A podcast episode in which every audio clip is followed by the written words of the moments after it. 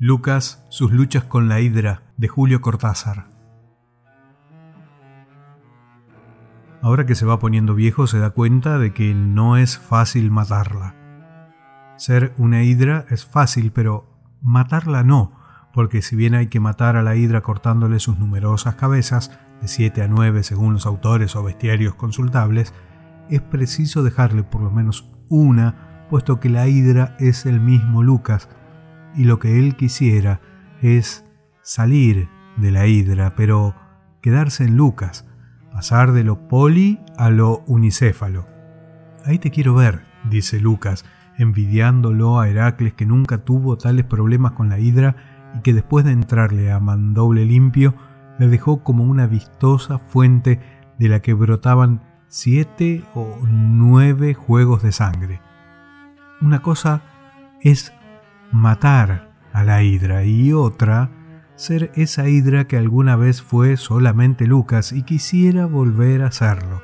Por ejemplo, le das un tajo en la cabeza que colecciona discos y le das otro en la que invariablemente pone la pipa del lado izquierdo del escritorio y el vaso con los lápices de fieltro a la derecha y un poco atrás.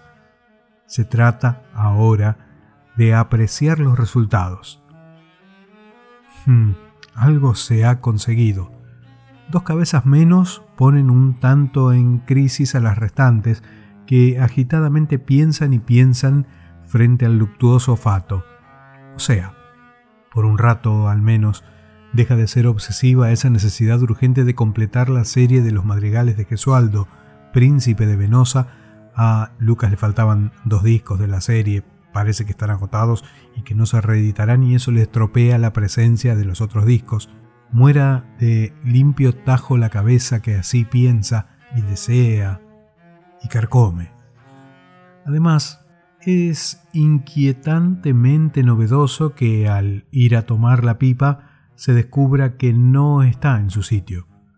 Aprovechemos esta voluntad de desorden y tajo ahí nomás a esa cabeza amiga del encierro del sillón de lectura al lado de la lámpara, del scotch a las seis y media con dos cubitos y poca soda, de los libros y revistas apilados por orden de prioridad. Pero es muy difícil matar a la hidra y volver a Lucas.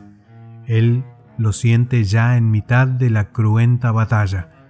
Para empezar, la está describiendo en una hoja de papel que sacó del segundo cajón de la derecha del escritorio, cuando en realidad hay papel a la vista y por todos lados. Pero no, señor, el ritual es ese. Y no hablemos de la lámpara extensible italiana, cuatro posiciones, 100 vatios, colocada cual grúa sobre obra en construcción y delicadísimamente equilibrada para que el haz de luz, etc Tajo fulgurante a esa cabeza escriba egipcio sentado. Una menos, uff. Lucas está acercándose a sí mismo. La cosa empieza a pintar bien. Nunca llegará a saber cuántas cabezas le falta cortar, porque suena el teléfono y es Claudine, que habla de ir corriendo al cine donde pasan una de Woody Allen. Por lo visto, Lucas no ha cortado las cabezas en el orden ontológico que correspondía, puesto que su primera reacción es no, de ninguna manera. Claudine hierve como un cangrejito del otro lado. Woody Allen, Woody Allen. Y Lucas, nena, no me apures si me querés sacar bueno. ¿Vos te pensás que yo puedo bajarme de esta pugna chorreante de plasma y factor risus solamente porque a vos te da el goody goody. Comprende que hay valores y valores. Cuando del otro lado dejan caer el anapurna en forma de receptor en la horquilla, Lucas comprende que le hubiera convenido matar primero la cabeza que ordena, ataca y jerarquiza el tiempo. Tal vez así todo se hubiera aflojado de golpe y entonces Pipa, Claudín, lápices de fieltro Gesualdo en secuencias diferentes y Woody Allen, claro. Ya es tarde. Ya no, Claudine, ya ni siquiera palabras para seguir contando la batalla, puesto que no hay batalla. ¿Qué cabeza cortar si siempre quedará otra más autoritaria? Es hora de contestar la correspondencia trazada. Dentro de 10 minutos el scotch con sus hielitos y su sodita. Es tan claro que le han vuelto a crecer que no le sirvió de nada cortarlas.